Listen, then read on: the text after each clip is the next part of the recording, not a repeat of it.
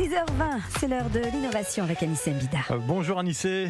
Bonjour Lionel, bonjour à tous. L'innovation du jour, Anissé, euh, pourrait bien changer le quotidien des personnes à mobilité réduite puisqu'il s'agit du premier système de freinage pour les fauteuils roulants. Oui, le premier, parce qu'aussi étonnant que, ça paraisse, ça, ça Oui. n'existait pas. Ça n'existait pas, Ah sauf oui. euh, évidemment sur les fauteuils électriques. hein.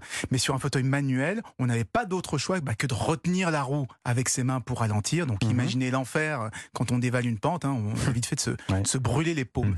Heureusement, il existe désormais des roues spéciales équipées d'un système de freinage ultra intuitif. C'est-à-dire qu'il n'y a pas de levier, il n'y a pas de manette, il n'y a Mhm. rien. Tout se passe de façon naturelle sur la main courante. C'est-à-dire qu'on la pousse vers l'avant euh, pour faire avancer le fauteuil. Il suffit de la tirer légèrement vers l'arrière pour ralentir. Mhm. Pour vous donner une idée, euh, ça fonctionne sur le même principe que les vélos hollandais, vous savez, où il faut rétro-pédaler Ouais. pour freiner. Mais du coup, le système bah, permet de tourner en tenant d'un côté tout en faisant avancer l'autre. On peut aussi partir en marche arrière ou basculer en roue libre, exactement comme on le fait sur les fauteuils Mhm. Alors, traditionnels. pour en bénéficier, euh, Anissé, j'imagine qu'il faut acheter un nouveau fauteuil? Non, non, non, non, non, non. On Ah, peut bon. simplement acheter juste les roues hein, Ah oui. et remplacer celles de son fauteuil actuel. Et ensuite, ça se monte assez simplement euh, comme des roues de vélo. Mm. C'est une start-up lilloise hein, qui est baptisée Qui a conçu ce système.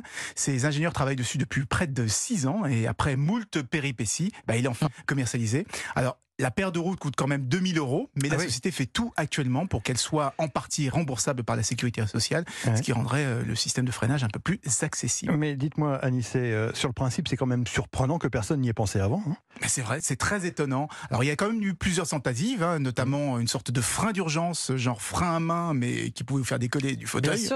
On a aussi essayé des poignées comme sur les vélos, mais vraiment aucun dispositif n'avait réussi à atteindre la fameuse phase d'industrialisation. Résultat, bah, c'est que les personnes à mobilité réduite se retrouvent aujourd'hui bah, planifier euh, médiculeusement leur parcours pour éviter les marches, les escaliers Mmh. et les Mmh. pentes fortes. Ouais. Preuve qu'il reste encore beaucoup à faire en matière d'accessibilité. Effectivement. Merci Anissé Mbida. L'innovation revient demain matin dans Europe 1 Matin.